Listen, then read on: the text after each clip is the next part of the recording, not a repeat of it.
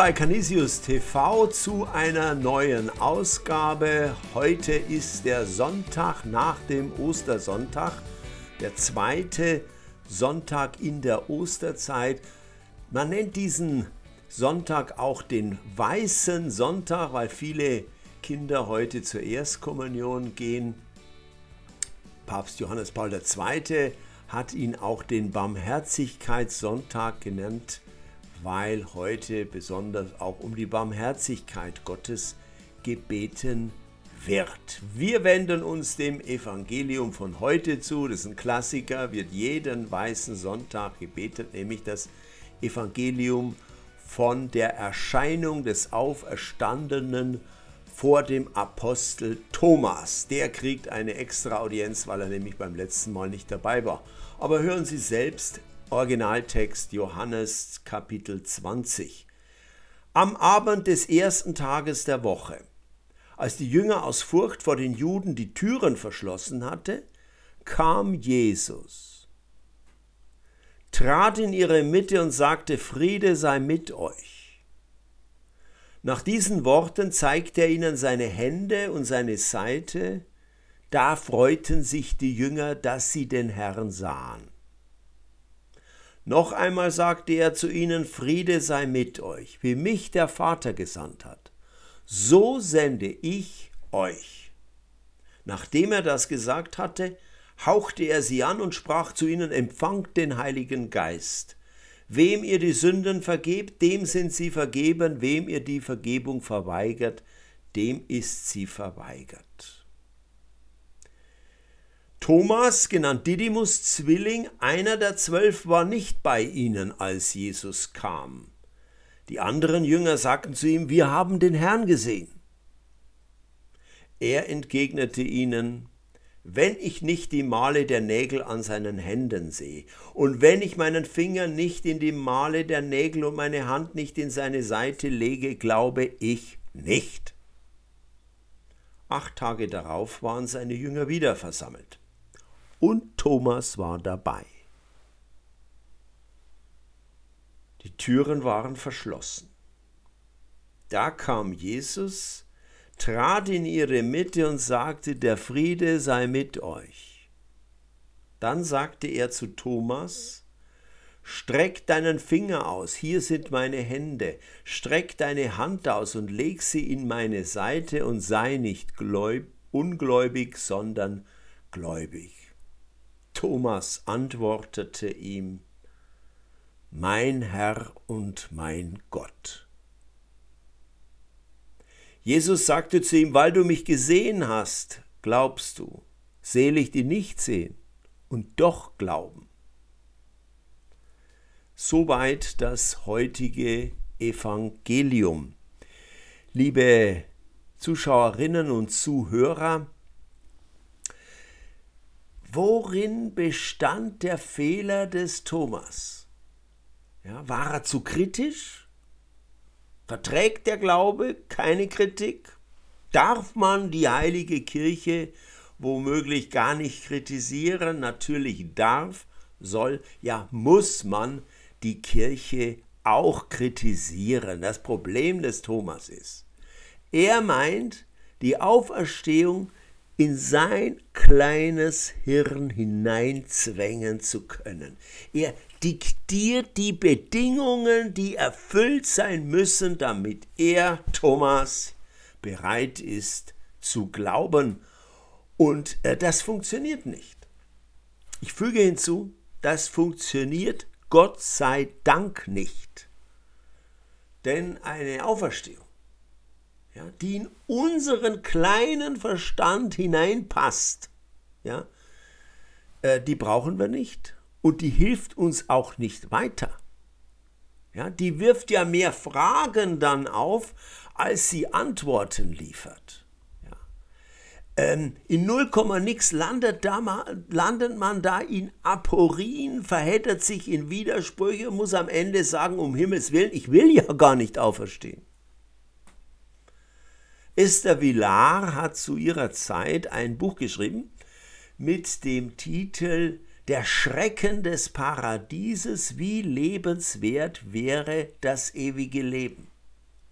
Und am Ende dieses Buches hat man nur noch einen Wunsch, hoffentlich gibt es den Himmel nicht. Ja, immer und ewig lang dasselbe machen. Ja, Millionen Jahre schlemmen und prassen, ein solcher Himmel, der ist ja die reinste Hölle. Aber der wirkliche Himmel, das ist keine vergrößerte, verbesserte XXL-Erde, mit ihren großen und kleinen Freuden, keine unendliche Party, wo man immer und ewig weiter tanzen muss, immer und ewig weiter essen muss, immer und ewig lachen muss.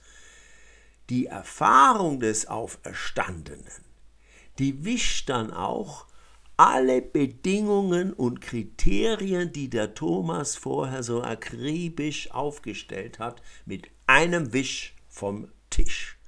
Jetzt merkt er, wie vermessen, sinnlos und lächerlich sein Begehren war. Jetzt geht er in die Knie und stammelt nur noch mein Herr und mein Gott. Ja, seine Beweise, die hat er angesichts des Geschauten äh, vergessen, die kann er getrost in die Tonne kloppen. Es ist eben nicht so, dass Thomas, wie Caravaggio gemalt hat, in den Wunden Jesu herumgepult hat und prüft, ob es auch wirklich Jesus ist. Ich zeige Ihnen mal hier ein Buch mit diesem Bild als Grundlage, wo der Thomas akribisch reinpult und prüft und also man kann das gar nicht richtig anschauen, so äh, krass realistisch ist das.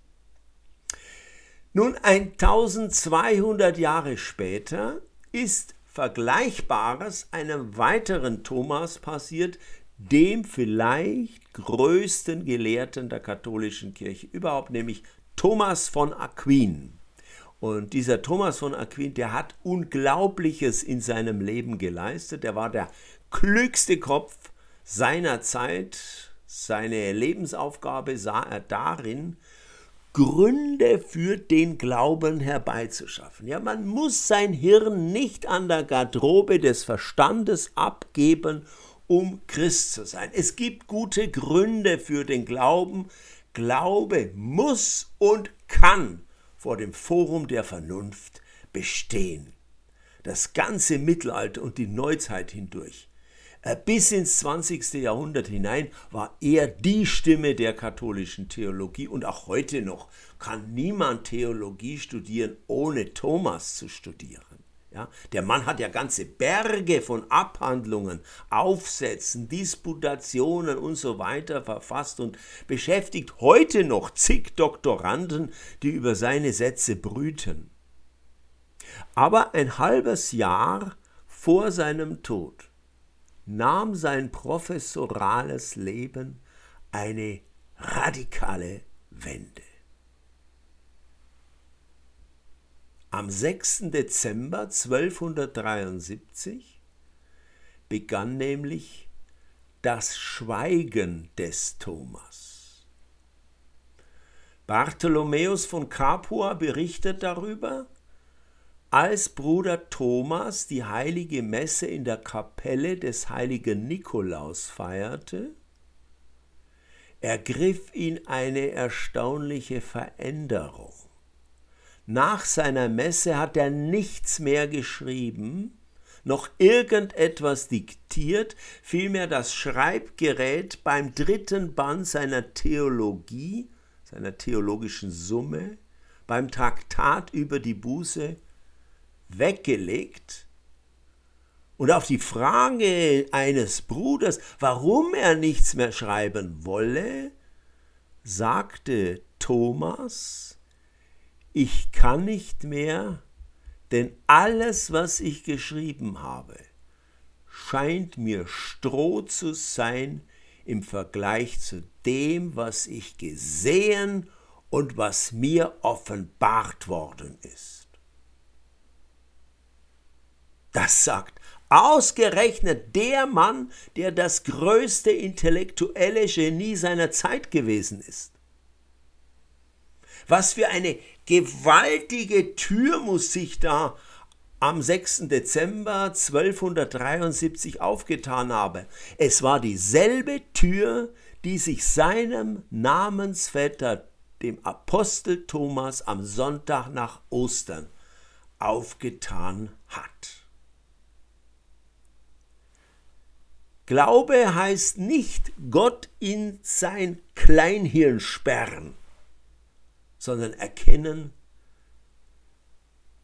dass Gott größer ist als ich.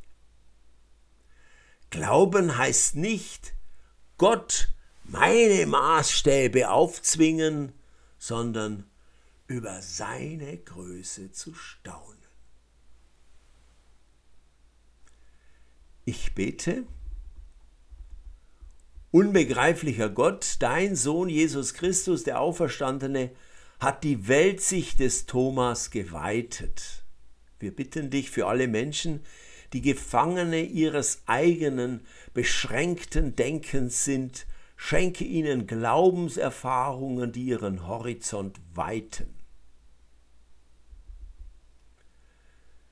Für die Christen, die um ihres Glaubens willen verfolgt werden, schenke ihnen im Glauben an den Auferstandenen Mut und Halt. Wir beten in einer kurzen Stille in unseren persönlichen Sorgen und Nöten.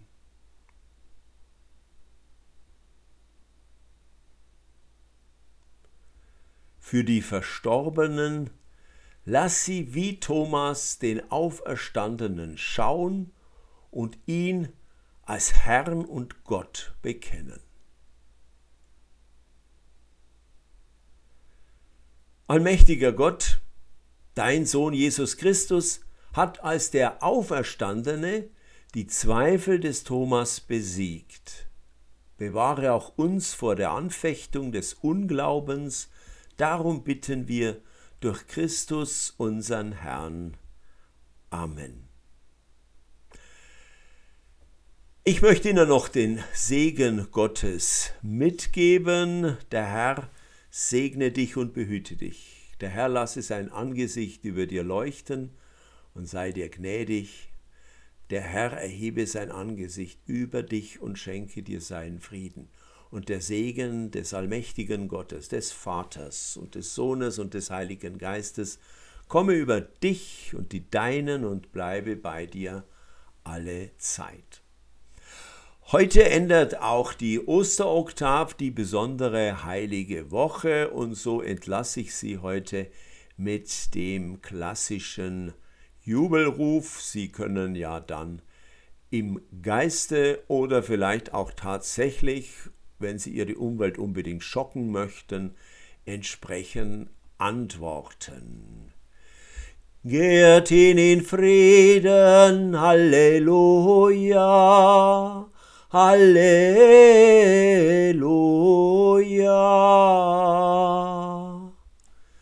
Dank sei Gott dem Herrn, Halleluja. Halleluja.